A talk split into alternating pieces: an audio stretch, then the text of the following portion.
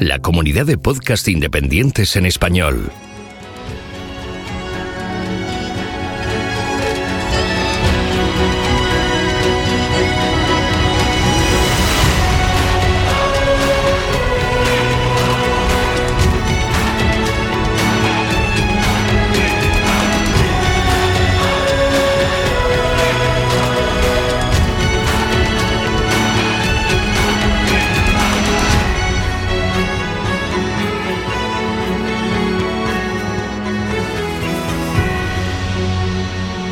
Bienvenido a GeoCastaway. Saludos, genófragos del mundo. Bienvenidos a GeoCastaway, el podcast de geología y ciencias de la Tierra. Bienvenidos a la temporada número 12, que esto se debe decir, a ver, duodécimo, creo. Doceava de toda la vida, Carlas. ¿Qué dices duodécima? Doceava. Doceava. Decimosegunda. ¿Y, die- y 118, que es el número del programa? ¿Cómo se diría? Centésimo décimo octavo. Ah, est- Parece el nombre de un, de un emperador romano. Centésimos, ¿no? Le tienes que poner S por ahí, Bueno, ¿no? también. Centésimos, décimos, Décimos octavos. octavos. pues ya veis que todo muy largo porque 12 temporadas, amigos, inaugurando temporada. Ya habéis oído muchas voces por aquí.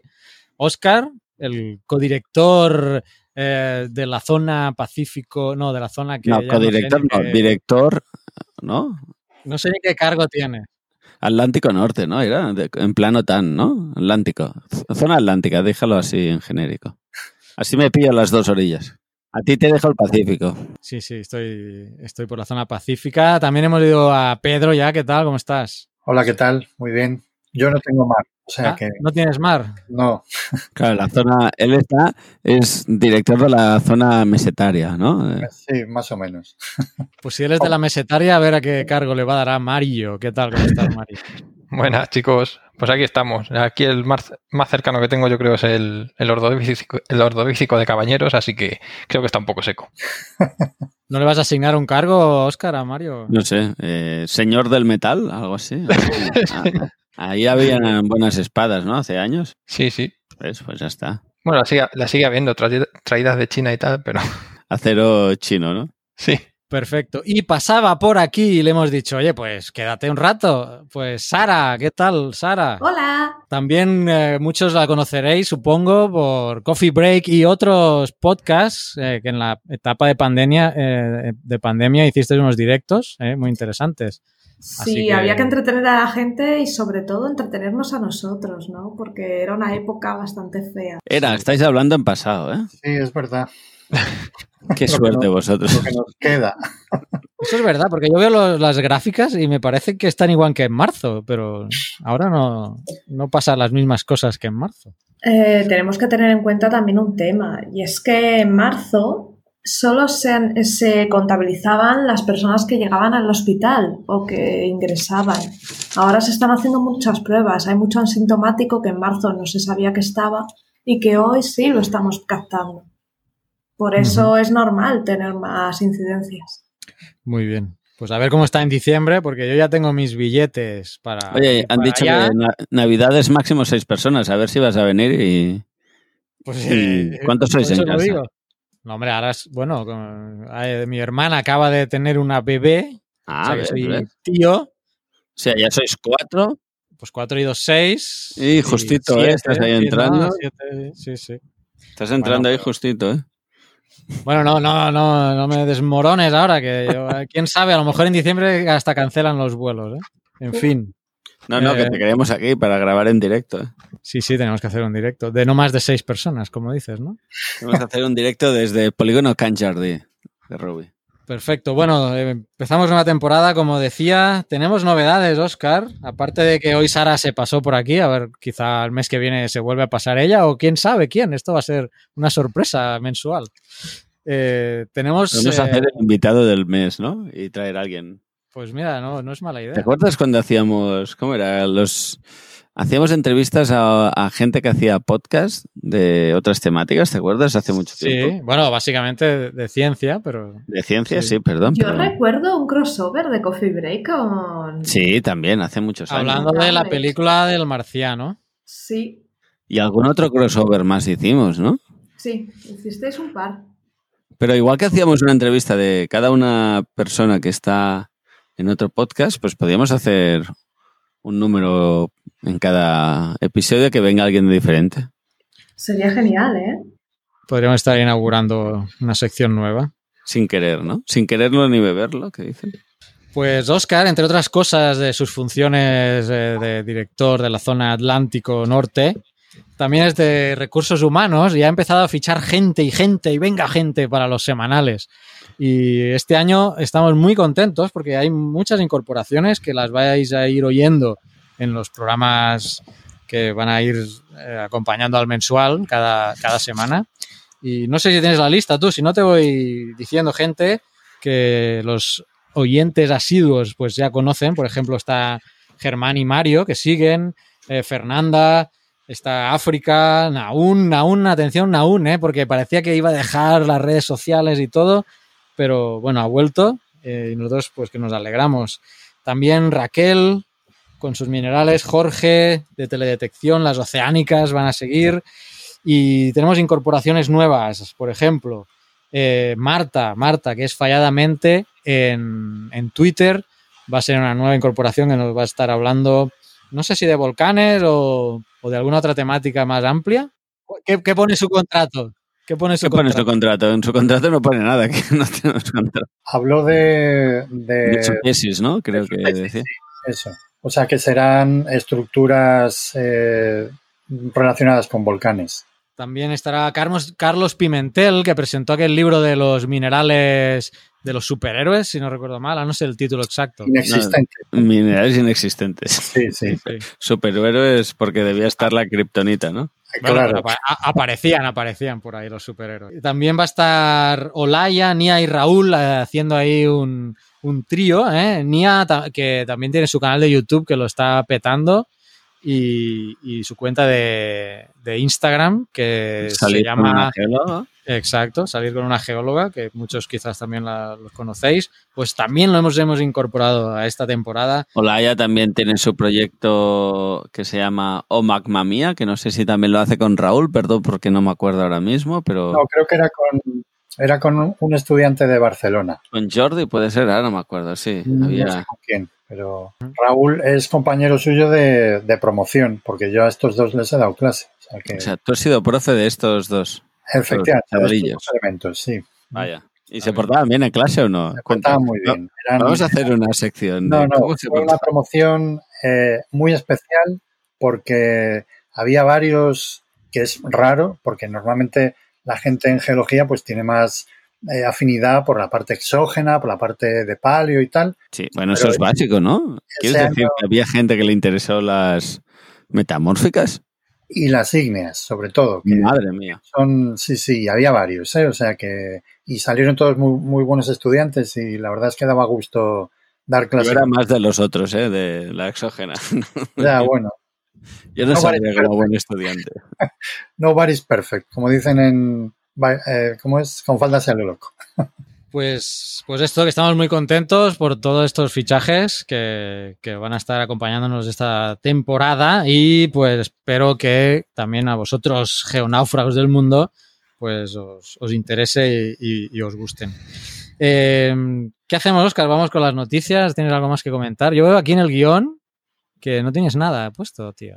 O sea, Pero claro, porque desde junio No he ahora, desde junio ahora, dime una noticia que te haya dicho, hostia, esto hay que comentarlo en el podcast. Porque pues, deben, deben haber deben haber- pasado muchas cosas. deben haber bastantes. ¿eh? Que he dicho esto, debemos haberlo comentado en el podcast, pero ahora mismo no me viene nada. ¿no? Si quieres, vamos con, por ejemplo, lo de Venus, que yo creo que es una de las cosas más llamativas. Pero eso, eso lo hacen cada dos por tres para hacer ver que están mirando algo, ¿no? Y ¿Quién? para justificar. No me, no me digas los de la NASA porque no han sido ellos. Los de la NASA y toda esa gente que se dedican a estas cosas, claro. Esto es como cuando haces una tesis, que al final de la tesis dices, bueno, hay que seguir estudiando, ¿no? Eso son excusas que hace la gente para conseguir más trabajo, pero es mentira. Ti- Tú tienes que estudiar una cosa y acabarla, ¿no? No. Ya sabéis que los de la No. NASA son ingenieros, esos poco investigan, crean cosas. Crean. Efectivamente. Crean las herramientas para que los investigadores puedan investigar, pero la NASA no investiga de por sí. ¿Cómo te has quedado? Oye, me ha quedado que estaba haciendo tiempo para buscar alguna noticia que haya compartido así con vosotros en el grupo y el timeline del Twitter no, no va muy para atrás, estoy descubriendo. ¿Cómo que no va muy para atrás? Hasta el 5 del 12 del 2020. Eso es. Ah, no. Sí. Bueno, Bueno. Está siendo el futuro. quiero que, te- quiero que tengas que hacer un curso de, de redes Ah, no, porque sociales. esto está en, en, en inglés. En Ah, es, notación. es 12 del 5. Sí, es 12 del 5, Ah, claro. vale. 5 del 12 del 2000. Ya me sonaba a mí, esto es raro. Pero, Oscar, hablando de noticias, por ejemplo, ¿qué ha pasado en Navarra? Esos terremotos, contadme un poquito. No sé, son superficiales, ¿no? Eran terremotos muy... Cuatro kilómetros nada más o por ahí. 4 kilometricillos, ¿no? Sí, de, de magnitud 3 o por ahí. Sí, pero además un montón seguidos. Ha habido varios. Sí, un- hubo un enjambre o algo. No sé si siguen todavía o no, porque como el especialista en sismología es Oscar. Y no he hecho sismología en mi vida, o sea que imagínate qué, qué nivel que tenemos. Yo os lo Todo- preguntaron por Telegram, sí, ahí pusieron unos links y yo pregunté que a ver si lo había detectado Naún, porque él tiene su sismógrafo por allí, pero no. Aún había tuiteado sobre el tema. Eh, estaba compartiendo, hay un enlace, si alguien que nos escucha eh, ha sentido los terremotos, el, el IGME ha compartido un enlace para registrarlos. Entonces, das los datos de donde lo has notado y ya está. Sí, eso sirve para detectar intensidad, la, la intensidad, exacto. Eso es. Siempre que hay un, un sismo o un terremoto en cualquier sitio, ya sea aquí en, en eh, bueno, cualquier agencia, ya sea la española, la, portuguesa, la americana, eh, siempre que hay un sismo lanza un cuestionario para que la gente que lo ha notado, los del eh, USGS ponen aquello de Do you feel it? ¿no? Y, y entonces tú entras allá y explicas lo que has notado y en función de eso catalogan la intensidad que ha tenido el, el terremoto. Entonces, hoy en día ya es muy guay porque ves como una nube de contribuciones en los sitios y en función de las contribuciones dices, ostras, pues aquí se ha notado más o menos. Que eso creo que Twitter y Face y Google estaban eh, haciendo herramientas para detección de sismos a través de las interacciones sociales que de golpe habían entre usuarios. Cuando la Claro. gente se enviaba, empezaba a enviar mensajes de, de modo así muy masivo, pues asociaban que había pasado algo y a veces lo que relacionan con, con terremotos. De hecho, ese mismo truco querían utilizarlo para, para detectar epidemias a tiempo. Cuando empezaba la gente a, a googlear, por ejemplo, pues tengo fiebre, no sé qué, no sé cuánto, y saber dónde había un foco de, de alguna enfermedad así nueva. Eso nunca lo haces, ¿no? Cuando tienes una enfermedad, nunca. Nunca miras en Google, no deberías, desde luego. No, no, porque mirar en Google es como, vamos a morir todos. Pues sí, lo- yo la verdad es que no conozco muy bien la parte sísmica de esa zona, pero seguro que tendrá Navarra, tienes Pirineos cerca, ¿no? No digo ninguna barbaridad, ¿no? No, no. Vale, vale. Por si acaso. Vamos, Eh, creo que tampoco la digo yo. no, no, es mentira. Estoy bromeando. voy a buscar Cerca, Navarra. Pirineos, Mientras sí. hablamos, voy a buscar Navarra. No, de hecho, eh, a ver, los Pirineos geológicos ya sabéis que no son, no terminan donde los geográficos. ¿eh? Los Pirineos geológicos van, van más allá y entonces toda esa franja norte. Eso te lo estás inventando porque eres gallego y quieres colar que No, los no. Pirineos llegan hasta No. Galicia, pero eso no, no me lo creo yo. No, si Galicia es la zona más baja que hay. Eh, yo, yo hablaba de la Cantábrica. O sea, la Cantábrica también está elevada y, y en general toda esa, toda esa eh, franja norte por, por el, el levantamiento alpino, ¿vale? Entonces, bueno, pues... Y la Cantábrica son materiales, eh, De, Vale. corrimientos, ¿no? O- o sea, son materiales paleozoicos, quiero decir, que, que son, son más antiguos. Sin embargo, en la parte más oriental sí que ya hay materiales alpinos y se puede hablar de cadenas realmente alpinas, pero en la Cantábrica no. ¿eh? Pero es- son tan altas por el, por el, eh, por el oro- por causa de la orogenia alpina. Igual que el sistema central. El sistema central también ha sido elevado durante, durante la orogenia alpina. Pero o bueno. sea que Pamplona, sí, yo, yo la veo bastante rollo Pirineos. No, no descartaría que estén asociados, pero bueno, lo miraremos. Ahora es aquello que decimos, venga, el próximo episodio ya lo contaremos. Y se queda hombre, déjame de leer en Noticias de Lee, Navarra lee, que yo tampoco había profundizado en el tema, y- pero bueno, ahora aquí sobre la Pues marcha. puedes Antonio- profundizar hasta 4 kilómetros, ¿eh? Más no. Vale, vale, pues eso. Yo creo Era que por ahí no, me voy a quedar menos porque solo voy a leer un párrafo de unas declaraciones de Antonio Arechavala, que es geólogo Sí, de la Universidad de. Zaragoza. Bueno, pues dice, dice, estoy leyendo la noticia textualmente, que la sismicidad es un fenómeno, ahí en esa zona, claro, es un fenómeno natural típico de la zona y advierte que no conocemos bien las fallas sismogenéticas. No hay estudios dedicados, pero sabemos que son muchas y no muy largas. Por eso no generarán grandes magnitudes. Claro. Al respecto, indica que debemos olvidarnos de la franja denominada Falla de Pamplona como culpable de casi todos los temblores navarros que los medios repiten sin ninguna justificación. Es un accidente tectónico prácticamente fósil. Las fallas que actúan por encima, asociadas a los diapiros salinos como el de Salinas, Echauri o Aloz, son de mucha más reciente formación. Oye, Salinas, este era jugador del Barça, ¿no? No sabía que tenía un diapiro. y del Atleti, ¿no? Debía ser. Empezó en, el, en la Real Sociedad, hombre. En la re- Ah, he dicho el Atleti, mira, ahí le he cagado. Vamos, digo yo, a mí me suena verle de blanqui azul. Pues no recuerdo yo de dónde vino. Yo también hu- hubiera pensado que venía del Bilbao, ¿eh? Del Atleti. Joder, espérate, lo voy a buscar porque ya me habéis dejado con la...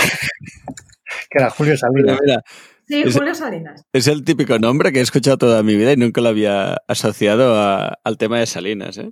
Pues era del... sí. Es el típico ver, berenjenal en que nos mete Oscar por... que Se formó en el Athletic Club. Por decir Ah, una lo tontería.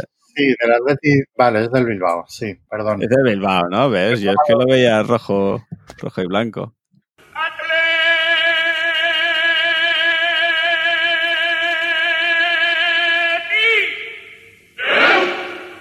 Pues bueno, eso que diapiros salinos, que eso también tiene un poco de... Tiene algo que ver con orogenia alpina, ¿no? También los diapiros salinos de esa zona de ahí. Eh, pues me imagino, no sé, esos diapiros, eh, yo no sé de qué edad son, pero vamos, eh, seguramente están relacionados con, sí, también, vamos, que están activos eh, un poco por la actividad alpina, ¿no? Que estamos ahora, digamos, coleando, está ahora coleando el, el alpino, ¿no? Pues o eso. del mar interior que había in- aquí en... que acababa en la zona de Lérida iba para adentro. Pues, pues es que no lo sé, la verdad es que no. O, o depende de la edad, puede ser aquello sobre el cual los deslizamientos se están moviendo, ¿no? Que también era Sí, un nivel bastante interesante. no hecho, yo. yo diría que era más Keuper, ¿no? Keu- Kuiper, ¿cómo le decís? Kuiper, Kuiper. Kuiper. Hay gente que dice Keuper. Lo dije, Keuper. lo dije mal. Lo dice mal, vale, así lo aprendo. Es que yo iba a decir Kuiper, pero digo, algún profe decía Keuper y digo, no sé cómo va a ser. A ver, si tú dices Keuper, la gente lo escribe bien. Si dices Kuiper, hasta que te enteras que se escribe Keuper, pueden pasar dos años. Ah, Que es lo que me pasó a puede mí. ser que por eso algún profe lo hacía, ¿no? Claro. Eso que Kuiper eh, suena a aceite. de Kuiper, es verdad. Bueno, es que, es que el Kuiper actúa como de, de, de Sí, de- lubricante. De lubricante, Mira del manto bien. de deslizamiento. sentido. A los estudiantes ya nunca más se les va a olvidar eso. Bueno, y luego hay un chiste que me contaron unos alumnos una vez del Kuiper maravilloso, que es que ¿por qué el Kuiper nunca tira los penaltis? Porque siempre falla. Uy, muy bueno. claro. Creo que lo conté ya alguna vez, pero bueno, en fin. Por si acaso alguien se lo había olvidado, se lo recuerdo. Muy bien, muy bien. Hay que mantener el nivel de las temporadas pasadas. Sí, sí, este le, se lo podríamos decir afalladamente. también. Fíjate, tenemos diapiros de eh, salinos en Cabezón de la Sal, en Cantabria, en Poza de la Sal en Burgos, en Cardona. hay En un Cherry de la Sal, en Cataluña. Cardona y Sallén, ahí he estado yo, sí. Sí, ese te suena, ¿no? El de Soria y Sallén, Carlos. Eso me quedan cerca, sí. Bueno, de aquí no. de Iba a decir, de aquí no, pero de antes sí. Vale, eh, Sí, sí, es todo un mundo. El mundo de la sal es muy bonito. Además, eso, eh, asociado a la sal siempre hay petróleo por ahí, o sea que seguro que ahí Navarra está lleno de petróleo. es el típico raonamiento lógico, ¿no? De si A es B. raonamiento. Eh, razonamiento, perdón. Te has tirado a la piscina, ¿eh? El geólogo que has comentado, Arechavala, es, Sí, eh, es muy activo en Twitter. Si queréis estar atentos a noticias de esa, de esa zona, eh, os lo recomiendo mucho. sí, yo me lo encontré una vez en, Me lo encontré una vez en Asturias. Ah, mira. Estaba, si os acordáis de Luna, de esta Sí, chica, sí, sí, que sí. tenía esta, esta bueno, Empresa de- de- empresa de, sí, de geoturismo. Bueno, pues había quedado con ella en, en un pueblo de ahí de, de Asturias y de repente nos lo encontramos. ¿eh? Y claro, yo no, yo no caí que era él porque no, no me di cuenta, pero, pero luego viendo, viendo el Twitter dije, ahí va, pero si este es el que vimos en, en Asturias. Y bueno, pues nada, que me hizo mucha gracia. Ya, Conociendo a la gente en Twitter. pues sí, pero totalmente aleatorio, o sea, fue casual. Sobre el sismo, no sé, te hemos aclarado, Sara. tú- no estaba preparado aquí, ¿eh? Nos has metido ahí en un. Sí, sí.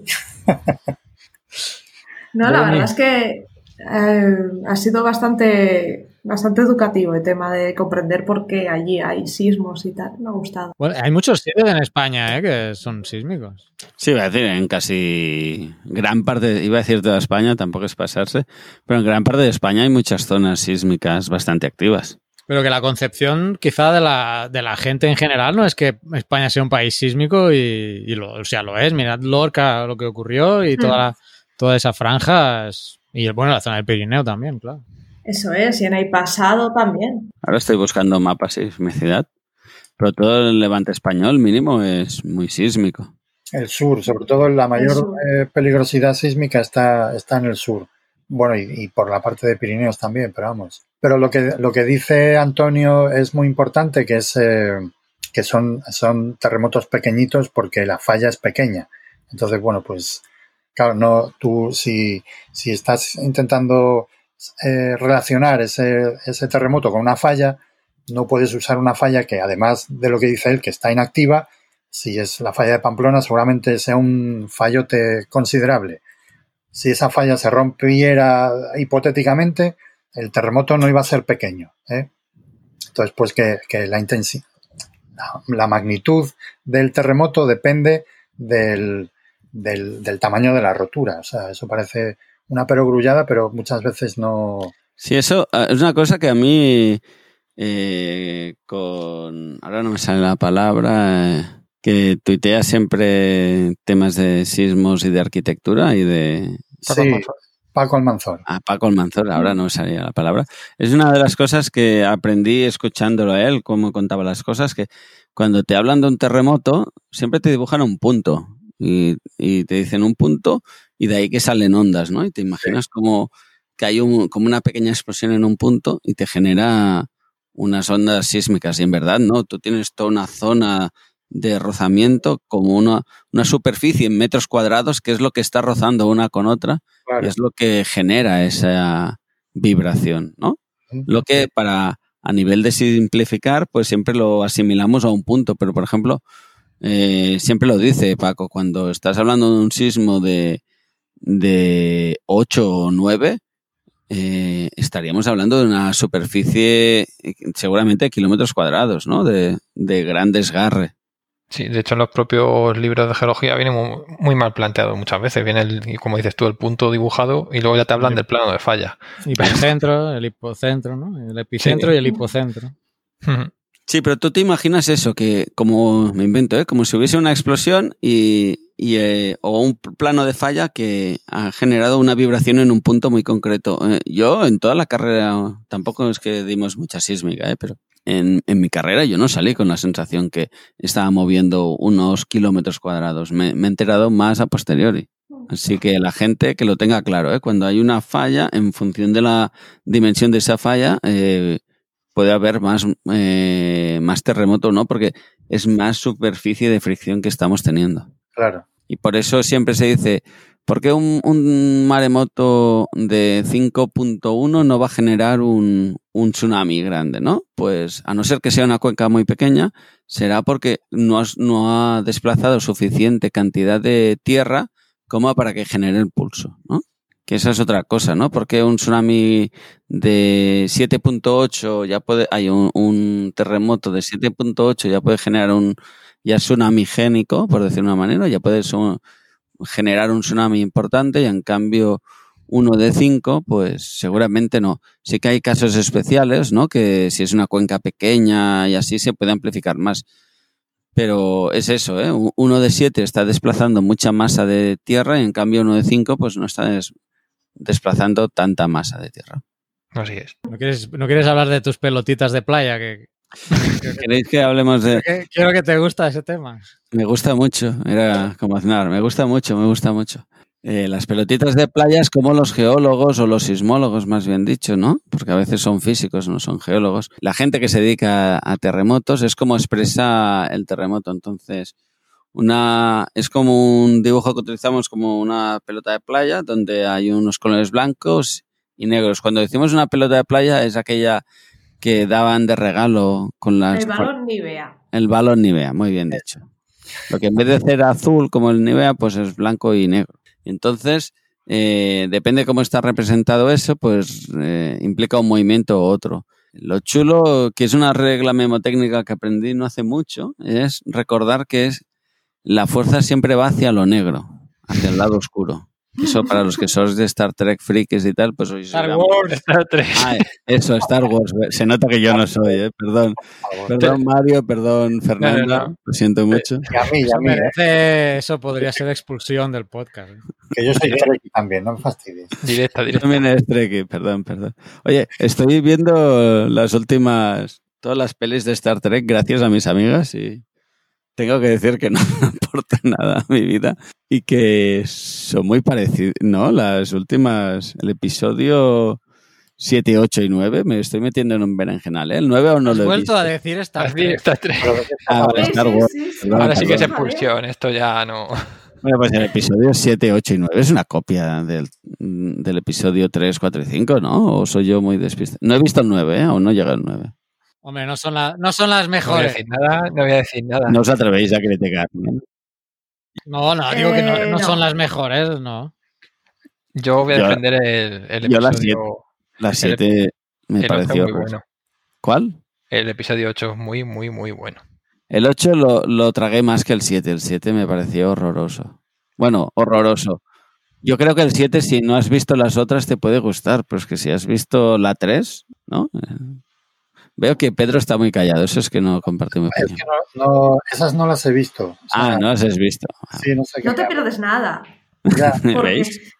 No, es que es la típica historia de adolescentes, ¿no? Uno está en un lado de la peli, otro está en el otro, pero tienen ese despertado de los picorcillos a esa edad y, y de eso va la peli. Sí, eso, claro, está claro que hay muchos remakes de películas clásicas que están hechas para esta generación. Entonces, bueno, ellos también tienen derecho a sus Claro. películas, Mm. pero ya no son para nosotros, son para ellos.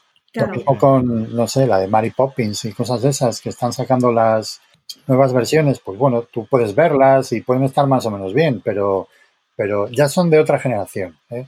Yo, mira, me pasó hace poco que estaba dando una clase a unos, bueno, estaba dando, explicando una cosa a unos niños de un instituto, bueno, chicos de un instituto que venían a visitar la facultad y les estaba diciendo cómo se hace una lámina delgada. Y les decía, tenéis que pulir ¿eh? la, la superficie de la roca pues para que quede muy, muy lisita y pegarla al cristal.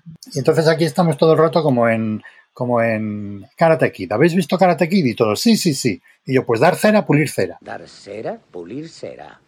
Luego, luego me dijeron que resulta que la nueva versión de Karate Kid, que es la que Con habían hijo de Will Smith. ellos, claro, no sale eso. Entonces no me entendieron. O sea, estábamos, eh, claro, se debieron ir a casa diciendo, pero este tío qué película ha visto. O que nos hemos perdido de, de Karate Kid. Porque lo de pulir cera, dar cera, pulir cera, no lo hemos visto nosotros. Entonces, bueno, pues eso, yo qué sé, es así. Sí, sí, yo no sé si alguna vez lo he contado en el podcast, pero hacía talleres de informática para gente eh, que venía sin saber nada, para que supieran reparar el ordenador, actualizar cosas, eh, para público llano, por decirlo de una manera. Y siempre estaba hablando, no sé qué, siempre hacía la broma de esto no es como Matrix ahí, sino que es fácil. Y hubo un tiempo que podía hacer la broma y la gente me entendía, pero a medida que avanzaron los años, eh, este taller lo hice bastante tiempo, pues hubo un momento que hacía la broma y la gente me miraba como, ¿qué dice este de Matrix? ¿Qué es eso, no? Y ahí me di cuenta que era que estaba pasando a ser una persona mayor. Cuando, cuando hacías una broma, decías Matrix y la gente no te entendía. Era como, Sí. Dios. Es, es muy triste, pero bueno. Con lo bueno que es Karate Kid, la original. Exacto. Pues tienes, sí, sí. tienes que ver Cobra Kai en Netflix, que están haciendo la serie. Joder. ¿No la has visto? Con Laruso y el otro que no me ¿En acuerdo. serio? Sí, Mira. Cobra Kai, Cobra Kai se llama. Ya están los dos mayores, el- la batalla Bastante- final de la película. Bastante mayor, ¿no? Debe ser. Oye, Sí. hay gente que mejor guardar la imagen que tenías, ¿eh? Que no actualizarla. Pues mira, esa serie, bueno, estamos aquí divagando brutalmente. Esa serie la estoy viendo con mi hija porque mezcla, salen los de mi época y, y aparte los hijos de ellos. Entonces mi hija lo ve por, por las historias de los hijos y yo lo veo por las historias de, de ellos. dos.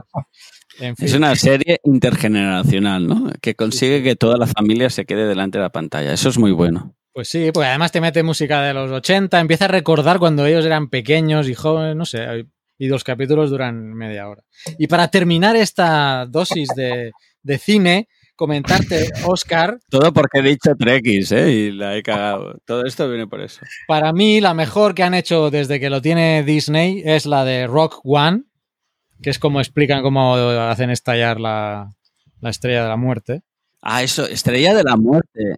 Pero un momento. en- no, no, porque en el episodio 7 también hacen petar la, la Estrella de la Muerte, igual que en el episodio 3. Es que era como. Es demasiado. cop- Me sabe mal por el spoiler, ¿eh? Pero es una. bur- bur- ¿Cómo se dice? Un- Una copia. Burda copia. Burda. Eso. Sí, Gracias, ya te hemos dicho que ya te hemos- Sara te he dicho que no la que no la veas a Pedro. Pero Y quería insistir. no eh, Mi grado de indignación es que no entiendo cómo alguien puede ser Trekkie con estas cosas. ¿no? Lo que tienes que ver, lo que tienes que ver es The Por Dios. Mandalorian.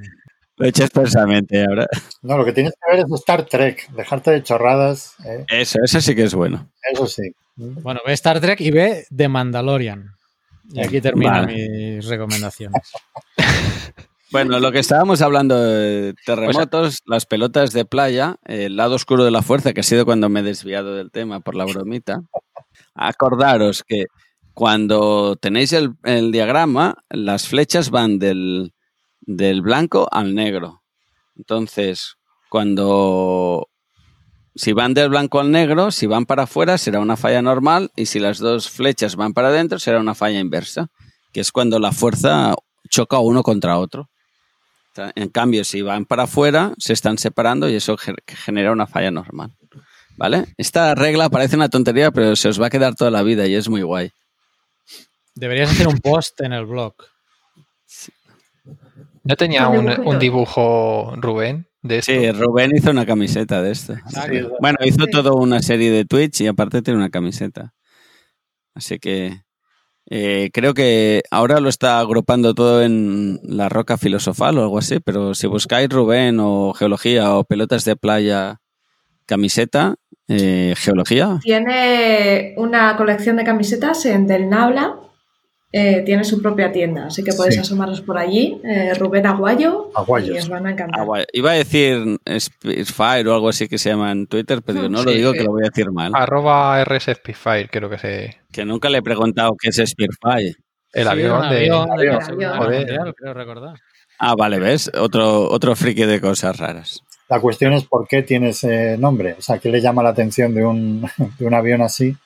Pero tú has visto ese avión, ¿cómo no te va a llamar la atención? Si es precioso. bueno, no sé. El Supermarine Spitfire, el de, de la batalla de Inglaterra.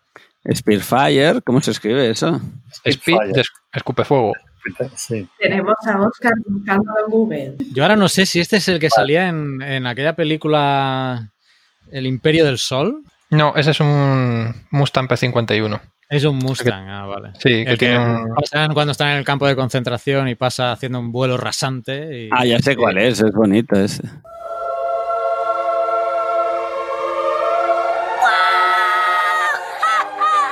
¡Wow! ¡P51! ¡El Cadillac del cielo! Oye, Ma- Mario, veo que hubieses disfrutado conmigo trabajando en el aeropuerto de Barcelona. Por supuesto, sí, eso de lo que más me gusta, los aviones. Ya, ya he visto que tenías cierta tendencia con el avión a- al hacer el comentario. Yo nunca me habían interesado los aviones y mira, cuando estuve haciendo la tercera pista, bueno, haciendo, participando en las labores de construcción y aprendí mucho de aviones. Es chulo el mundo ese. Muy chulo. Mi padre pilotaba avionetas de. Era, pilotaba avionetas particulares, las Cessnas. Sobre todo no, la J3. te- siempre me cuenta batallitas de una J3, que yo no sé ni cómo se aguantaba eso en el aire. Yo había volado con él cuando era pequeño, sí, sí. Pedro, ibas a decir algo, ¿no? Que te hemos cortado. Sí, no, que hace poco vi, porque me, me recordaba mi infancia, que la vi de pequeño, la del varón de Munchausen, y a mí esos son los aviones que me gustan. joder. Los ¿El de- varón de Munchausen es el varón rojo o no? el varón rojo, sí. Ah, No, gran, gran grupo No, de no, rock. no, no, No, no, no, Von no. Richthofen. El varón. Rojo Ah. es, von Richthofen, Von Richthofen, Eso. vaya. No confundir con el varón de Munchausen, que era un señor que se inventaba que historias. mentía. Ah, vale, que es el síndrome de... Sí, Eso es. El hombre se inventaba su vida. Sí, espérate. Ah, ese podría ser yo también. von Richthofen era el varón rojo y luego su, creo que era su primo, su tío o algo de eso, fue el que lideró la, los que bombardearon Guernica, Ah, la. Legión Cóndor. No sé si era su primo o algo de eso, era familia. Vaya. Sí. Nos quedaremos con la, con la imagen de varón rojo grupo de rock español. Ya querías quedar hoy de, de viejales, Oscar, lo has conseguido. Lo he conseguido. Es que a mí me gustaba mucho varón rojo. Ahora lo escucho y pienso, uff, cómo ha pasado el tiempo, pero en su momento me gustaba mucho. Y ha pasado para mal. Pues estamos convirtiendo el podcast en un podcast Sí. de cine y series. Y, y música, sí. Y si hablamos de geología o algo, Oye, yo me he esforzado en hablar de los de los de las pelotas de playa y he hecho la broma de Trek para que la gente se enganche. Sí, pero- Te va a coger Claro. Fernanda y verás tú. Sí, sí, Fernanda Hombre. se va a enfadar. Eh, Pero sobre todo, Mario, eh, siendo argentina, no digas que te va a coger. Bueno, aquí en El Salvador tampoco, ¿eh? No, sí, en- muchos sitios no puedes decir coger, no, no hace falta ir a gente. Te va a atizar. Me va a agarrar. Aquí a veces voy a coger el autobús y a veces pasan La cosas. gente se ríe, ¿no? Bueno, eso al principio, ahora ya no. Em, pues no sé, podríamos pasar de planetas como Tatooine o Endor a Venus, por ejemplo, que ha sido una noticia. ¿eh? ¿Lo he ligado bien o no? Sí, Siempre sí, haces unos enlaces, unas transiciones, Carlas, espectaculares. Como Eh, las de Star Wars, por cierto. Ah, sí, mira, esos fundidos. a- No me hagáis hablar de cine. que a mí me gusta el cine y me voy por las ramas también. Que por cierto, hay muchas películas que han sido suspendidas su emisión ahora por toda la pandemia, que se han retrasado. Ah, por- pensaba que decías por lo de Venus y digo, hombre, no me Sí, yo es, también.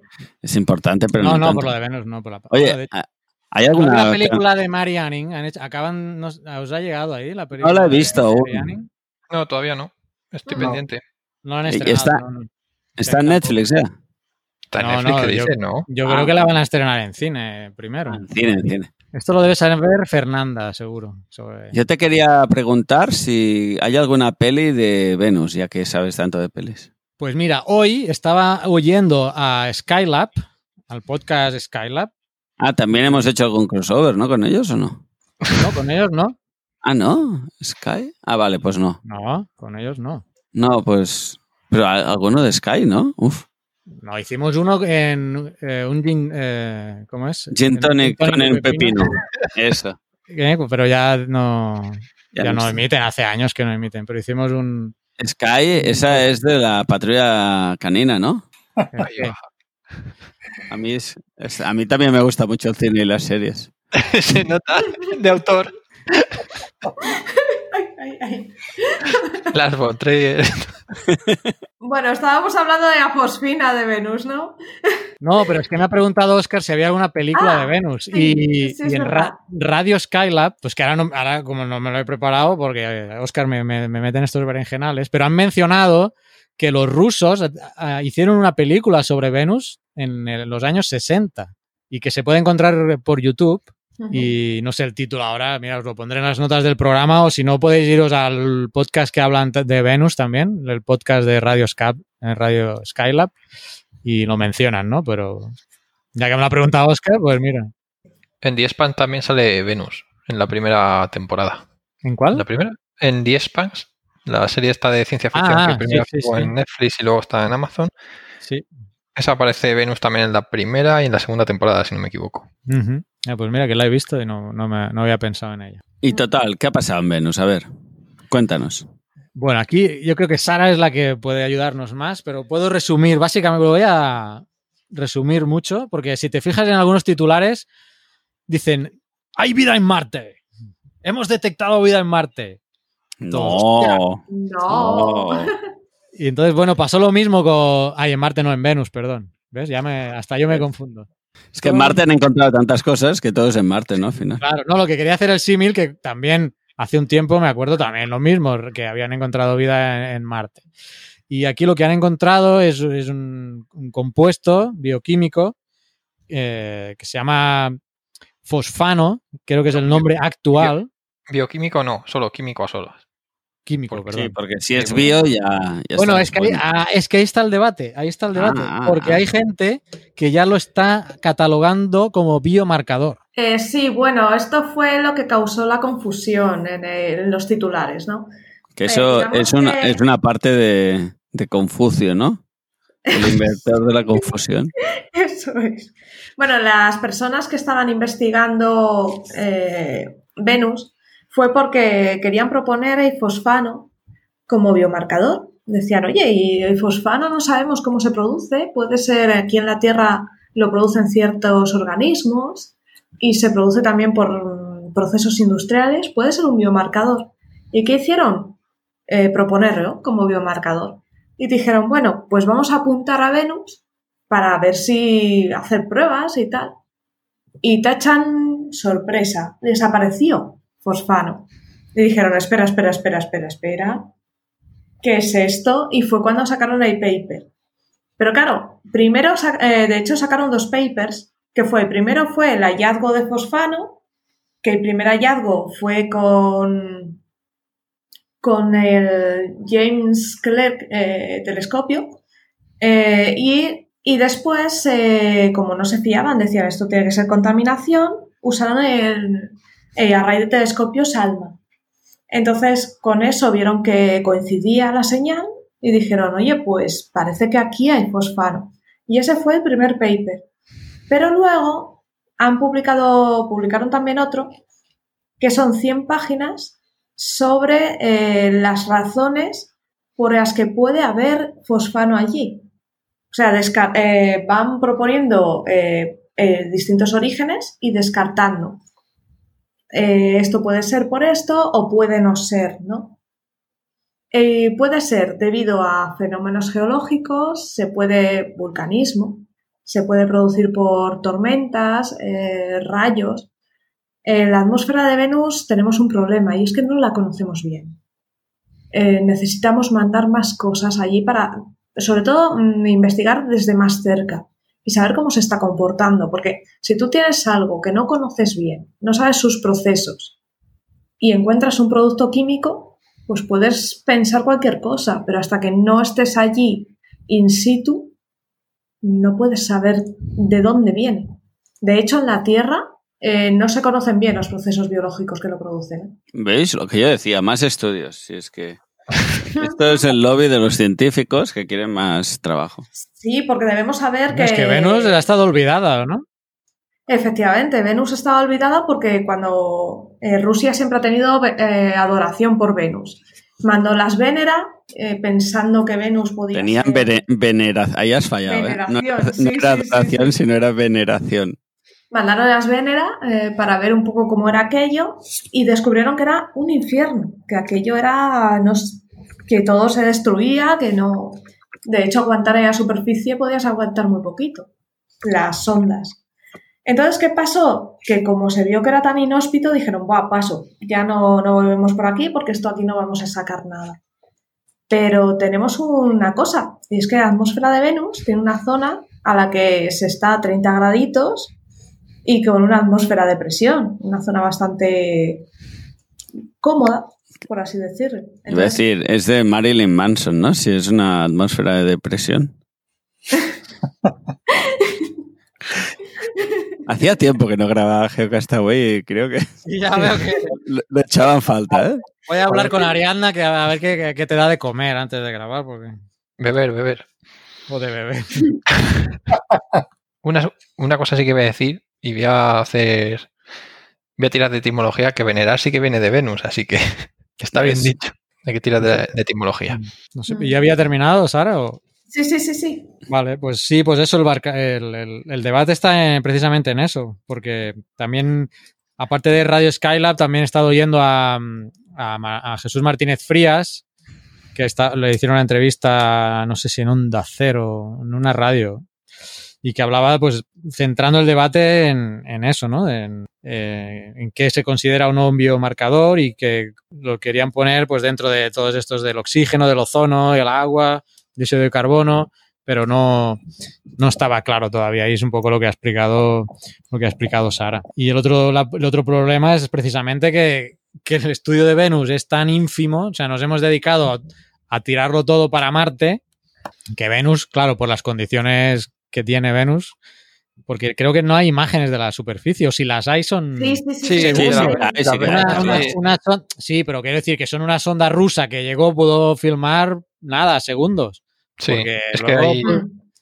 la, la temperatura es funde el plomo, en teoría, y la presión, no sé si hay 400 atmósferas de presión en superficie o una burrada así. Llueve ácido sulfúrico además. Sí, no.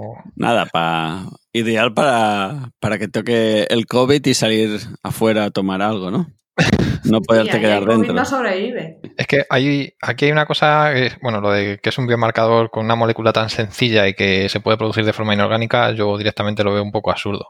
Y luego el- la emoción esta de, de siempre con la astrobiología de vida, no sé qué. Hay que tener muchísimo cuidado porque es que con el entorno, aunque puedan decir que, por ejemplo, que en la atmósfera hay una parte que se está solo a una atmósfera de presión como aquí en, en la Tierra y a 30 grados, no debemos olvidar que hasta ahora lo que sabemos de la vida, como solo tenemos un ejemplo, por desgracia, tenemos muestra igual a uno, así que solo podemos tirar de ahí. La vida se suele eh, crear o creemos que se creó en un entorno muy relacionado con la geología.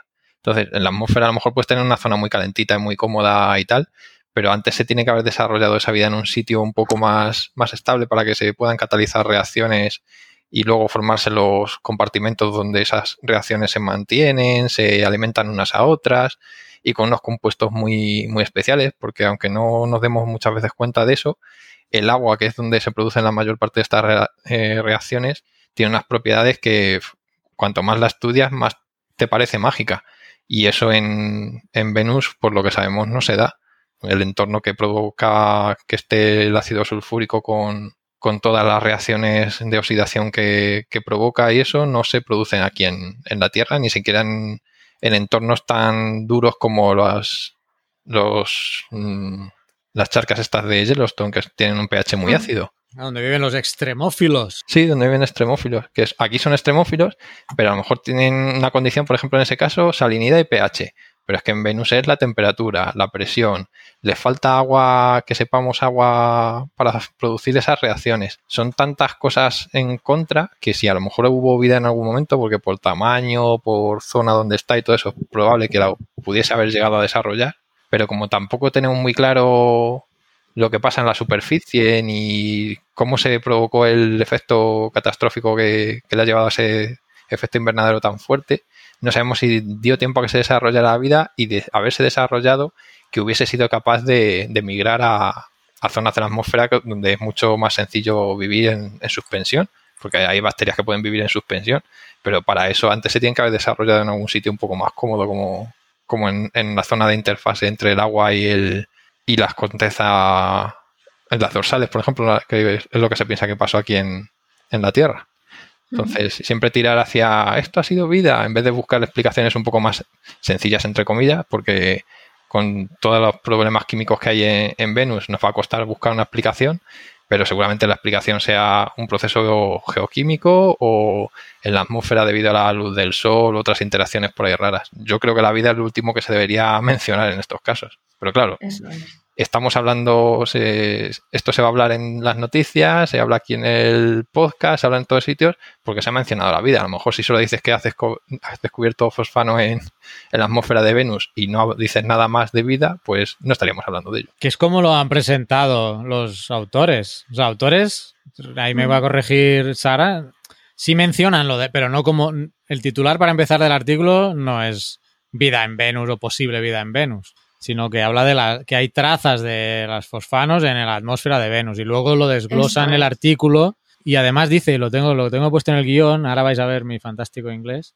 even if confirmed, we emphasize that the detection of pH3 is not robust evidence for life. Dice, aunque se confirme, ¿eh? enfatizamos que la detección de los fosfanos no es una evidencia robusta de vida. Esto eh, estás, lo he sacado del artículo original. Entonces luego vas y vas a la... Me, he tomado la tarea ahora de cargar unos titulares. La BBC, vida en Venus. ¿Por qué es tan extraño encontrar fosfina? Eh, The New York Times, vida en Venus, todo lo que debes saber. El país, cómo encontrar vida en Venus. Y me voy a la estimado amigo de Pedro, Europa Press, que vamos a jugar, Pedro. Pedro, eh, di tú un titular para Europa Press de esta noticia, ¿qué, qué podría ser? Pues no sé, tendrá que ser algo, algo mal traducido del inglés. Eh, Seguro que sale core. miedo me da. A ver, asústame. Venus, vi- bueno, todavía. Venus pudo ser habitable tiempo suficiente para que surgiera vida. Toma ya. No, es que no, pero es que no lo entiendo además. O sea, pudo ser habitable. Ah, bueno, vale. Pudo ser, vale, vale. O sea, esas condiciones pues, pudieron pues ser no está- habitables para que no está surgiera la vida. o sea, es, es como Marte, sí pudo ser habitable en algún momento. Que surgiese la vida o no, ya. Sí, sí. Definitivamente Europa Press tiene peores titulares que este, sí. Sí, esto no está muy desencaminado. La, la chicha de Europa 3 es leerte la noticia que ahí es donde lo petan. Sí, sí. No te he tenido el honor. Pues Pero mientras, mientras Sara, creo que iba a decir Sara algo. Eh, sí, eh, os iba a decir que en Coffee Break, en el episodio 285, hablamos de este artículo con Jorge Pla García, del Centro mira, de Astrobiología de, del INTA, Lo hemos tenido por Geocastaway también, sí. Mm, que es muy majo, habla súper bien y la verdad es que es muy claro explicando el tema. Está bien. Bueno, enlazaremos a. Cuando Hmm. monte el post, vamos a enlazar todo esto. ¿Qué, qué número me has dicho? Te lo ¿De digo Coffee ahora Break? mismo, 285. Anotado. Eh, pues no sé, sobre Venus, no sé si algo más. Sí, lo único es que a lo mejor la gente no sabe por qué, es- por qué no tenemos tantos datos de Marte y hoy no de Venus, que también se supone que está cerca de todo eso. Y en parte es porque es muy difícil enviar sondas allí y que no se acaben estrellando en el Sol directamente. Porque todo lo que se acerca hacia el pozo gravitatorio del Sol es más complicado de, de llegar que, que, por ejemplo, a Marte, que está alejándote de él. Eso es, por eso vamos más a Marte que a Venus, porque es mucho más fácil. Bueno, y eso y quitando que luego aterrizar una sonda en, en Marte más o menos ya se tiene un poco de, de seguridad en lo que se está haciendo y en Venus la ESA la- no. Ya, bueno. bueno, aterrizar, aterrizan. A- o sea, aterrizar, aterrizar, aterrizan. Otra cosa es que luego sean útiles, pero ellas llegan. Pero en Venus el problema está que aunque aterricen bien, no sabes si va a aguantarte la sonda más de media hora, si llega. No, de hecho, la curiosidad de las veneras que fueron, iban lanzando una, uy, esta no aguanta, uy, esta aguanta un poquito más, uy, y iban poquito a poco, poquito a, co- a poco, hasta que ya empezaron a, a atinar. Prueba y error. Sí. Eso es, pero total. Nada, tenemos una misión en camino para Marte también. Sí. Sí, está está súper poblado ahora mismo el, el sistema solar interior. No, Marte está poblado por robots. Es el planeta donde hay vida robótica. Y alguna que otra bacteria que se haya colado. A ver cuándo volvemos a la Luna. Hombre, en la Luna tienes robots chinos. Sí, el conejo de Jade, ¿o ¿no? Se llamaba. Eso es, el cone- conejito. Y hay un martillo de geólogo por ahí todavía, creo, si no lo han Iba a decir lo mismo. Sí, sí, sí, sí, sí. Bueno, casi llevamos una hora. Yo no sé, había más cosas por comentar, pero no sé qué dice el director de la zona Atlántico Norte. Podríamos, si queréis comentar alguna noticia breve de las que habéis puesto, Ma- eh, Mario, Pedro. Y, y terminamos luego con comentando lo del concurso geo- eh, fotográfico y, y un par de noticias más y podríamos ir terminando. Ujú. Pues a Pedro, que no ha hablado casi nada todavía. Bueno, pues a ver, yo he encontrado así algunas noticias. Una que me llamó la atención, eh, que es sobre, bueno, una noticia que salió en la, en la revista de la, de la institución smithsoniana, que habla de que fuertes ciclones fueron determinantes en el colapso de la civilización maya. Entonces, bueno, pues viene a decir que han estado haciendo estudios en uno de estos eh, agujeros que se ven en, en- en la costa de, de Belice, uno de estos agujeros eh, redondos en el mar, eh, que tienen una zona. ¿No se llaman cenotes o algo así? Pues es que no sé si los cenotes son terrestres. No, Sí, no yo diría que sí, ¿no? Ah, vale, vale. Sí, no sé. Bueno, habló hace poco Nia sobre ellos porque había uno en no sé qué otro sitio y le llamó la atención y lo estuvo, lo estuvo comentando. Este es uno parecido. Bueno, el caso es que en estos agujeros, eh, bueno, dolinas marinas o como, como sean, eh, hay más sedimentación, más sedimentación, claro, si es un hueco. Entonces, pues han estudiado estos, estos sedimentos y han visto pues que, que hay eh, evidencias de, de, actividad eh, tropical ciclónica eh, muy, muy importante en una determinada época que parece que coincide justo con la caída de, del Imperio Maya. Entonces, bueno, pues, pues no solamente, o sea, que la parte de la, de la causa de que se haya acabado esta civilización, pues es debida al clima. Y esto es importante ahora que estamos nosotros pendientes de, de, un cambio climático también bastante severo, ¿no? Entonces, bueno, pues que hay ejemplos en el pasado donde ha habido civilizaciones que han desaparecido por culpa del clima nada más. No vayamos a ser nosotros los siguientes. Déjame hacer un apunte, porque antes de grabar, creo que era antes de grabar, que comentaba que nos habían escrito los del antiguo CSIC Jaume Almera, que ahora se llaman Geo, Geo3 BCN CSIC. Bueno, el antiguo Jaume Que Almera. déjame Bueno, decir que es una pena que se haya perdido. Yo entiendo que las entidades hay que mover y tal, y hay que evolucionar, pero me da como penita haber perdido el, el nombre de Jaume Almera. Mira, cambios que, es- que hay. Sí, pero se pierde como el bagaje histórico, ¿no? Es como... Hombre, es un pionero de la geología. por eso, por eso. Por muy lo que sea, pues es lo que es. O sea. Sí, es probable que sea una decisión política, además, y no sea a los técnicos. Si les ha hecho mucha gracia el cambio tampoco. Pues nos han escrito por el, el área de comunicaciones, que le comentaba a Oscar, que nos tienen como. como Como nos tienen como con cariño, como... Sí, no, como pero me- es interesante, ¿no? Que el, un- el Departamento de Comunicaciones nos manda las notas de prensa a nosotros como que fuéramos un medio de comunicación, que lo somos, ¿no? En cierta medida. Iba a decir, Carlas, estás... Se supone que si alguien te oye y entiende cosas, estás comunicando. Pues el punto es que el estudio que han hecho es... El Lo que no sé si nos van a, a entender muchas cosas ¿eh? en el programa de hoy, pero bueno, vamos.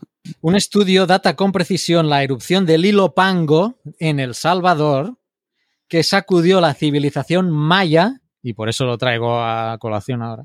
Y bueno, no he podido leer porque lo han mandado mientras, casi cuando estaba dándole a grabar, ha caído el correo. Pero he visto el titular y digo, mira, sí, sí es el lago que tengo por aquí. Ah, así que vamos a ver si este mes no creo que haya entrevista, pero para el mes que viene a ver si podemos hablar con, con Dario Pedrazzi, que es el investigador a ver si lo digo bien, del Geo3 BCN, es que además es más difícil decirlo, que ha estado trabajando en este estudio y, y vinculamos lo, mm, lo que estás comentando tú, Pedro, a ver si se lo Sí. puedo yo también mm, trasladar y, y aparte pues que nos explique este estudio, también por la cuenta que me trae, que es un volcán, una laguna, una caldera volcánica que tenemos aquí en El Salvador, de, que fue una de las erupciones más violentas que ha sufrido digo que Centroamérica y me atrevería a decir de la, de, de la historia, ¿eh? porque eh, arrasó, arrasó posiblemente también incluso con la civilización maya, al menos la que vivía cerca de, de la zona. Y bueno, lo quería traer porque ahora comentabas tú esa noticia también sobre los mayas, así que lo comento. Sí, bueno, antes, antes se le echaba la culpa solo a, a los fenómenos del niño, ¿no? Antes se, se pensaba que, que parte del colapso había sido solo por el, el niño. A lo mejor hay más. Pasa como con los dinosaurios, que solo se le echaba la culpa a una cosa, luego se empezó a, a muchos factores y pues con eso esto supongo igual que, que serían muchos factores los que a- al final acabaron haciendo, provocando el colapso. es como asesinato en el Oriente Express, ¿no? Sí, estaba pensando justo en eso. sin hacer destripe, si no lo habéis leído, no lo leáis. O sea, no escuchéis. No lo lea, es- esa es la recomendación del día. Leed lo que es muy, o sea, las novelas de Agatha Christie son maravillosas. O sea, Aunque que hay la película también. También, también. Varias películas, además. Sí.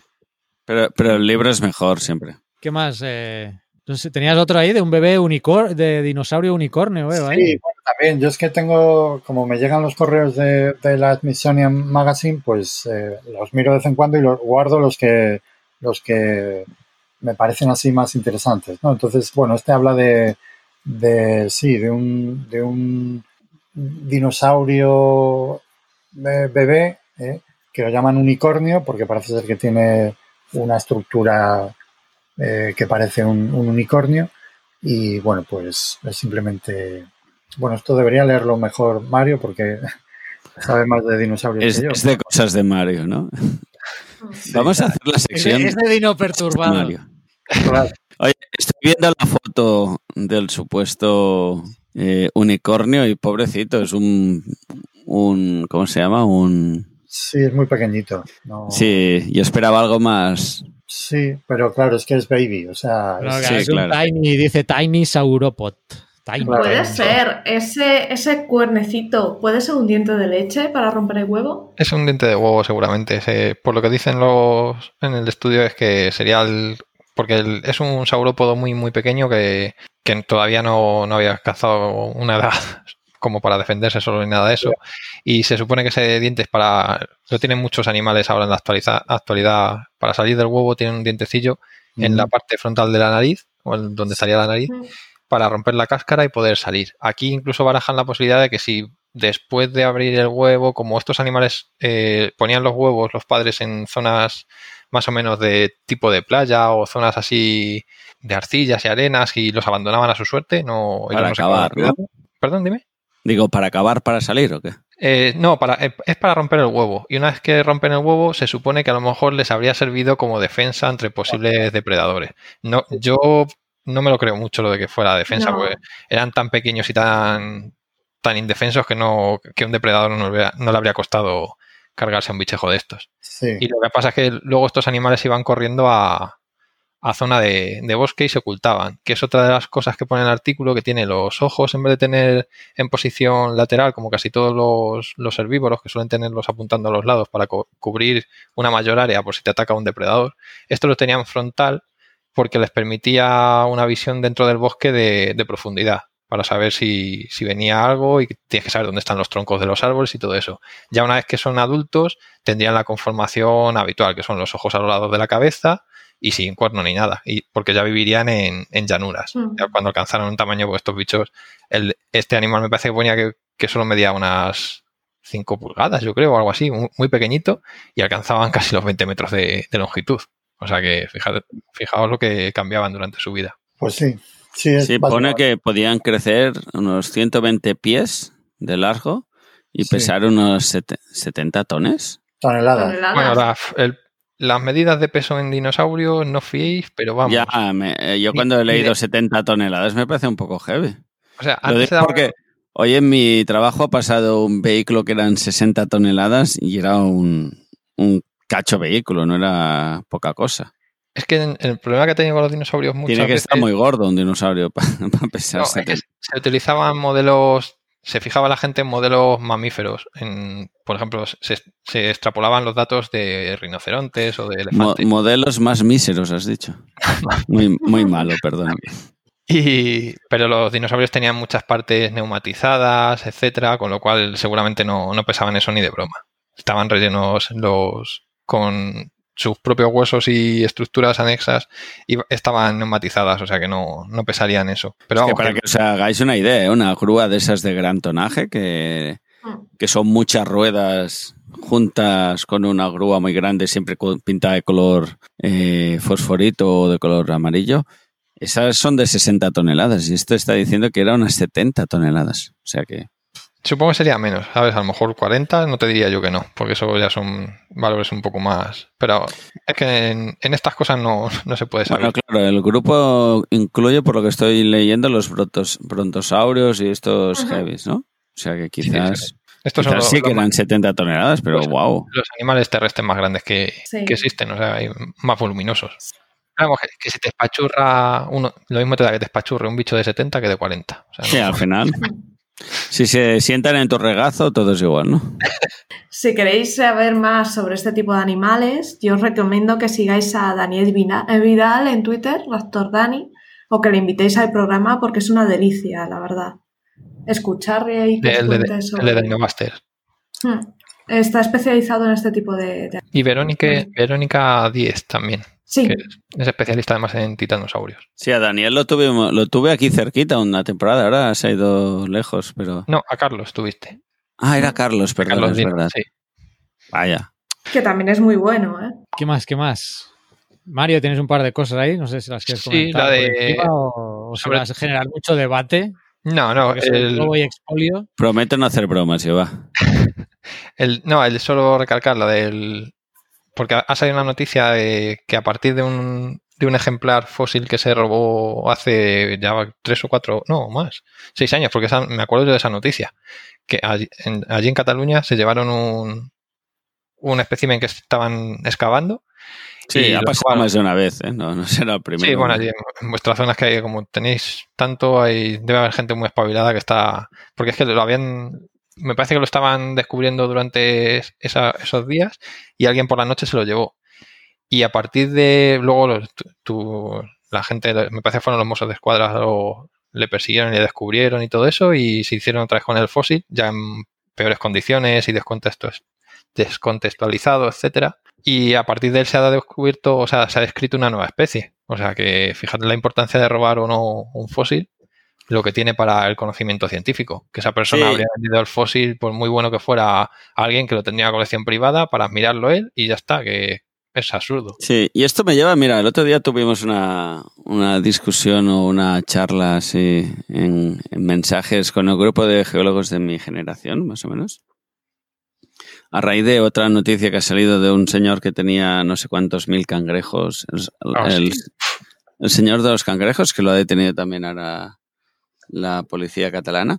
Y hablábamos un poco de, ostras, es cómo trasladas a la gente que no se pueden coger los, los fósiles, ¿no? Y uno decía, bueno, es que si, numolites todos hemos cogido y no pasa nada si coges un numolite, ¿no? Porque hay muchísimos. Y entonces decía el otro, pero bueno, claro, un huevo de dinosaurio o algo así sí que es una cosa más seria porque hay menos. Pero claro, eh, entre yo decía, o mi postura es, hay que trasladar a la gente que no coja piedras de la montaña, que las mire, que disfrute de ellas, pero que las vuelva a dejar, que no se vaya a casa con las piedras, porque en su casa no hará nada, en cambio allá puede tener un valor científico que quizás hay 80.000 numolites en unas piedras, pero quién sabe si no hay un numolite especial entre medio de todos esos y es el que te has llevado tú, ¿no? Sí, Claro, es que es eso- que aunque haya 80.000, si todos vamos allí y nos cogemos uno, nos llevamos uno, nos llevamos uno, nos llevamos uno, llega un momento en que eso está vacío. Entonces, mm, puede ser que cuando vayan a investigar la zona ya no quede nada. Y esa página de nuestra historia la hemos perdido. ¿Por qué? Porque ha habido gente que en su salón queda bonito.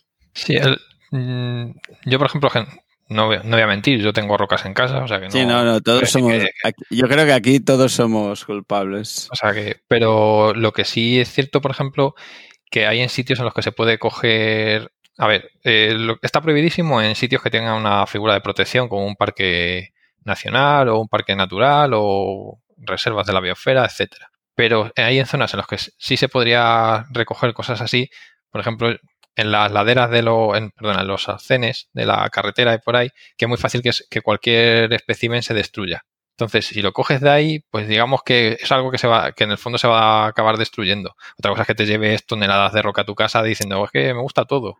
Sí, pero por otro lado, por ejemplo, en las carreteras es de los sitios donde hay mejores afloramientos, donde puedes estudiar Claro, mejor algunas zonas. Sí, eso sí.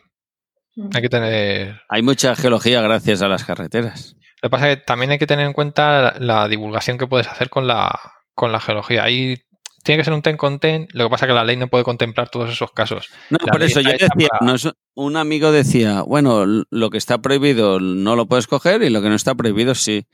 Yo decía, yo creo que no tiene que ir por la ley, porque lo que tienes que transmitir a la gente es la importancia de volver, a- de, de curiosear todo lo que quieras, pero de volverlo a dejar allá. Sí, y hoy en día que llevas móvil, te haces la foto, la subes al Instagram, es. no hay problema, todo el mundo lo va a saber. Puedes enseñar tu gran cangrejo que has encontrado, pero lo vuelves a dejar en su sitio. Hombre, Claro. sobre todo si has encontrado un espécimen así de chulo, lo, lo que debes hacer es avisar a, si puedes, a cualquier paleontólogo de la zona, llevarlo al museo o por, o por lo menos hacerle foto y decirle, está en esta localización por si os interesa ir a verlo para, Porque a lo mejor es, lo que decimos, es el holotipo de una especie y no lo sabemos. Claro, yo creo que mi consejo sería, si tú vas por el campo, ves cualquier cosa que asemeje un fósil o que te resulte extraña o interesante, algo geológico, un fósil, lo que sea, lo primero que tienes que hacer es un trapo que lleves en la mochila, algo de color, pon una banderola, señaliza bien la zona, haz una foto, coge las coordenadas GPS y esos datos dáselos a la universidad más cercana o al museo más cercano. ¿Por qué? Porque puede ser que hayas encontrado algo importante y esa información les sea muy útil para hacer un descubrimiento. Además, ocurre una cosa muy chula, ¿no? En este tipo de descubrimientos, y es que si tú les avisas, cuando sacan la publicación, cuando sacan el estudio, te van a, me- a mencionar a ti, te lo van a agradecer. Entonces, es, es casi más chuli que la comunidad científica te dé las gracias por haber descubierto algo que, les va, que nos va a servir a todos. Yo voy a buscar ofiolitas a ver si Pedro me menciona en un artículo. Vale. Yo me quería hacer cazador de meteoritos. Una, una cosa sí que voy a decir, porque aquí estamos hablando de la geología, y es tampoco toquéis mucho piedras en el campo y todo eso, porque suelen ser refugios de animales o de plantas, etcétera. Entonces hay que tener mucho cuidado también con eso. ¿Y qué hay debajo de la piedra también? Claro, Sí, por eso. sí. Pues lleva una sorpresa. hecho, la Es señora víbora que se está echando la siesta ahí debajo fresquita, a lo mejor la estás molestando. Va, eso son mentiras. Me tires buscando víboras. Toda mi vida no encuentro ninguna. Y va a tener cualquiera por ahí suerte de encontrarse. Yo me he encontrado alguna debajo de una piedra. Son muy majas. Nosotros hemos estado en, en Almería hace poco de campamento y, y a los alumnos les decía que tuvieran cuidado de con, vamos, con meter la mano debajo de la piedra sin, sin mirar. Claro, claro, sí, sí. Que Sí, había sí. que moverla con cuidado y, y a ver, y nos encontramos una escolopendra enorme. Uf, Qué chulas. Sí, la publiqué en, está, la tengo en Instagram. Lo que Ah, pasa es que no te he visto. sí, pues está ahí.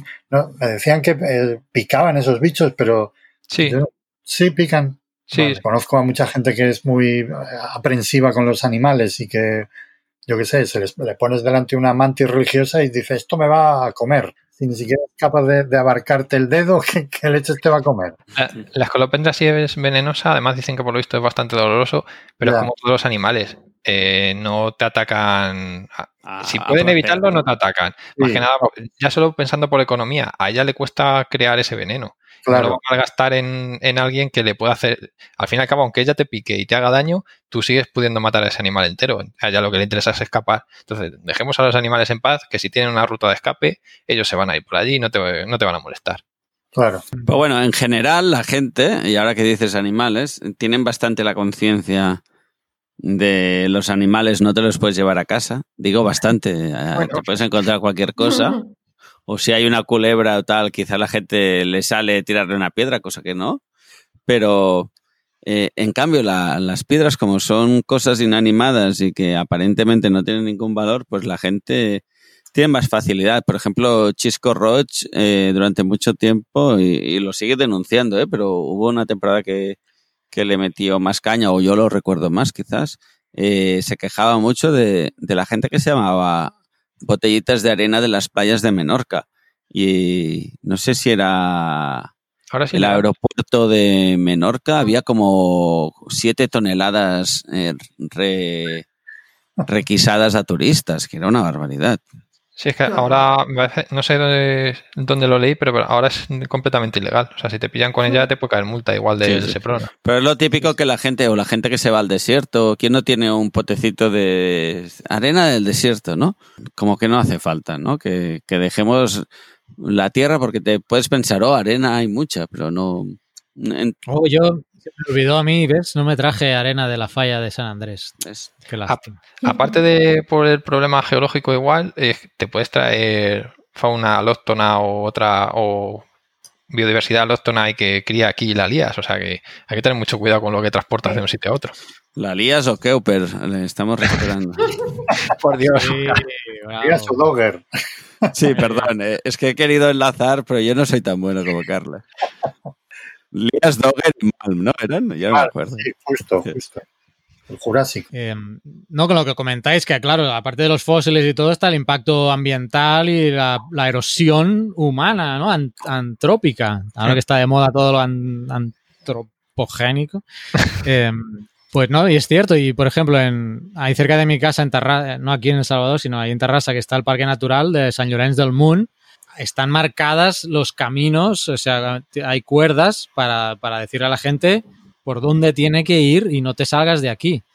Eh, no solo porque puedan llevarse piedras, sino porque el propio acto de eh, Caminar. caminar ahí, que es una montaña que van los fines de semana, pero centenares y centenares de personas, pasando y pasando y pasando, la erosión que solo produce caminar ahí eh, ya es bastante. Sí. Entonces, por eso lo tienen acotado ahí. O, por ejemplo, ya que lo he mencionado antes, lo de la falla, en la zona de, de la falla de San Andrés que estuve el año pasado, también en, una, en la zona de Oasis que se llamaba la Coachella, Coachella Oasis, también es una zona protegida y te hacían ir por unos caminos marcados ya. Que incluso después que salías ahí y estaba. Porque aquello está en medio del desierto prácticamente. Y dices, bueno, aquí no puedo salir de aquí. Pues no, no. Tienes que caminar por las veredas que te marcan. Y no solo no te dejaban irte eh, por tu cuenta, sino, por ejemplo, algo que me jodió bastante fue no poder volar el dron. Eh, porque, pues, pues, por lo mismo, por mantener la, el ruido eh, bajo, digamos, para la fauna y la flora, Mm. y por la otra porque no le ibas a pegar ahí a alguna ave protegida de que va a pasar por ahí y la vas a liar. Entonces, está- y estaba prohibido volar lo- el dron. Claro Cosa que- que, bueno, pues sí, no, a mí no me gustó, pero bueno, tuve que respetar porque ahí hubiera sido espectacular, la verdad, volar el dron.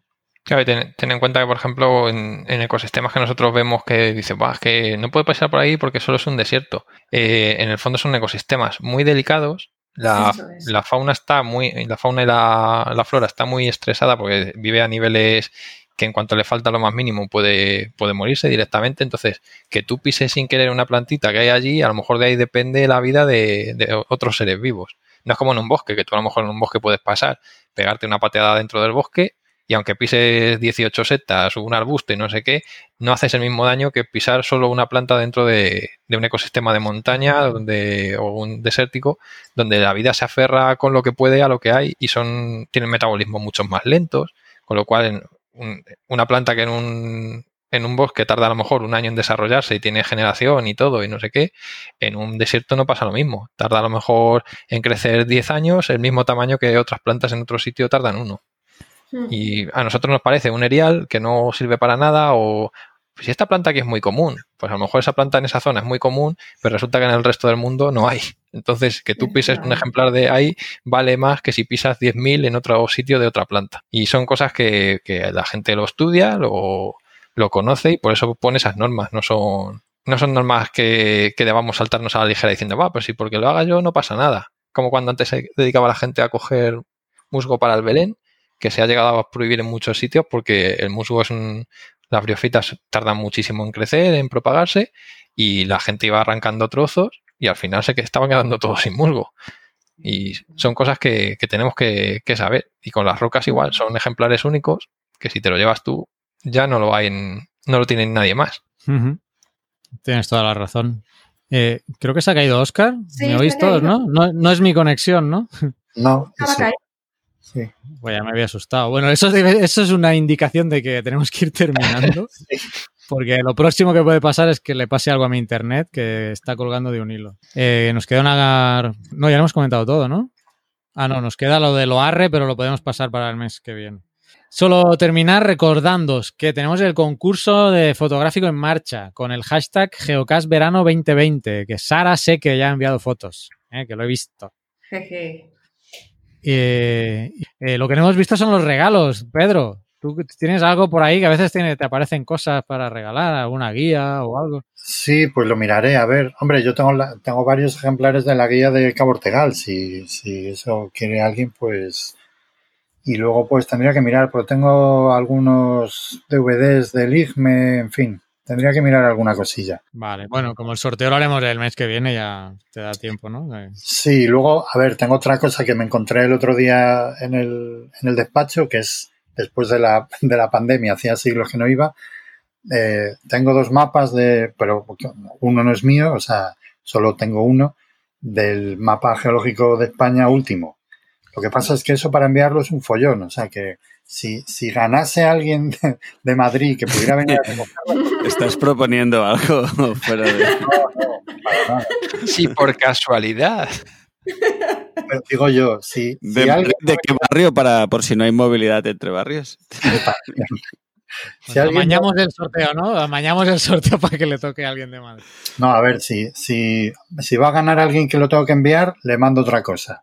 Pero si quiere el mapa y, y está por Madrid, pues el- ese mapa es maravilloso. Vale. Y yo iba a proponer también de los cursos que tenemos de Geocastaway, pues regalar un par de cursos de, de los que vean que quieran cursar. Hay de Google Earth, de QGIS, de ArcGIS, de Geología, de Astronomía. ¿eh? Hay varios, pueden escoger. Y sortearemos también un par de, de accesos gratuitos a, a- a cursos de Geocastaway y quizá alguna cosa más que se me ocurra.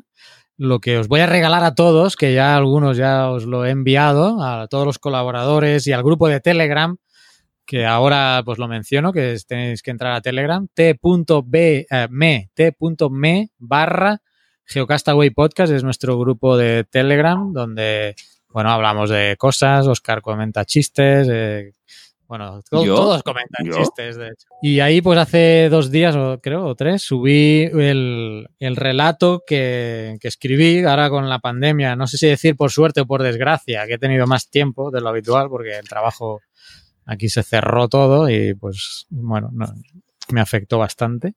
Y me puse a escribir eh, algo que ya había hecho en video, o sea, el, el viaje a, al Gran Cañón y a la falla de San Andrés, que antes he mencionado, pues tengo los vídeos en, en el canal de YouTube de Geocastaway. Ahí hay una playlist con, creo que fueron seis capítulos que salieron de todo el viaje, un road trip que nos hicimos ahí con mi sobrina por la, toda la zona oeste de Estados Unidos que es, la verdad es que es impresionante Estados Unidos. Creo que, bueno, Pedro puede corroborar que ha estado por ahí y toda aquella zona es alucinante.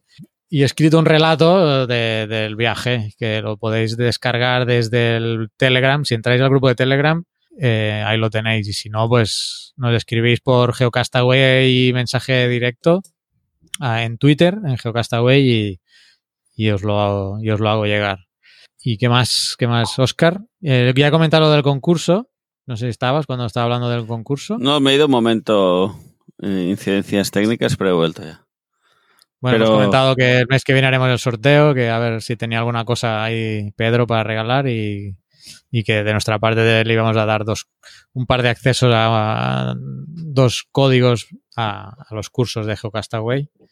Y teníamos, Pedro, no sé si eh, lo hemos enviado, un, un concurso pendiente de, de hace tiempo, también lo hemos solucionado. ¿no? No, lo que había que hacer era enviar los del año pasado. Sí, no quería decirlo directo, pero sí, no hemos enviado los del año pasado. Bueno, es que no se habían manifestado los ganadores hasta hace un mes, creo, o dos. Antes Sí, de, bueno. la- de agosto. Despistes varios de todos. Bueno, pero ya están identificados y ya está, ya se les hará llegar, hombre. Sí, sí. Yo lo, lo tengo eh, ahí pendiente, o sea, pero vamos, que de esta semana no pasa. Lo que pasa es que estoy ahí con, entre que hemos estado de campamento y... No, sí, sí, no, faltaría más. sí, no. Eso lo decía para si nos oyen, que sepan que ahora sí, en breve. en camino, o sea, ¿eh? en breve, en breve. Muy bien, pues eh, primero agradecer a Sara por el atraco que le hemos dado hoy. Gracias, Sara. A ver si No, gracias a vosotros.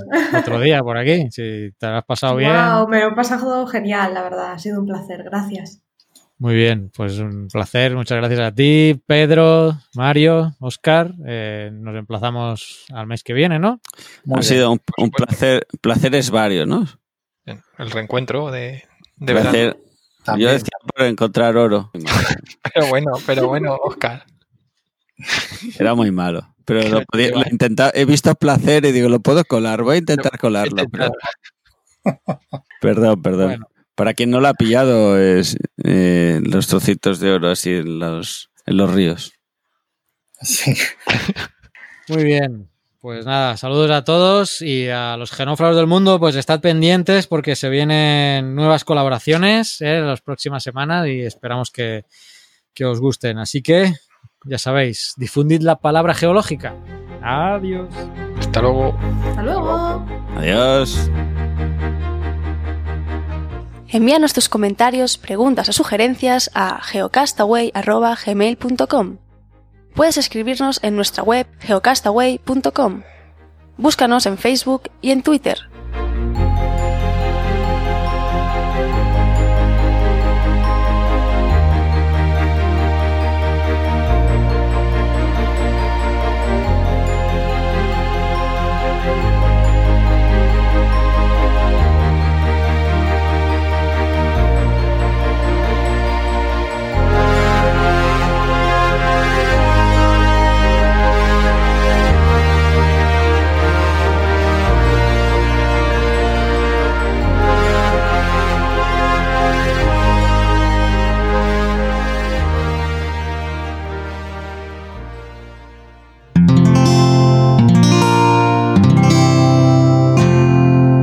Puedes escuchar más capítulos de este podcast y de todos los que pertenecen a la comunidad Cuonda en cuonda.com.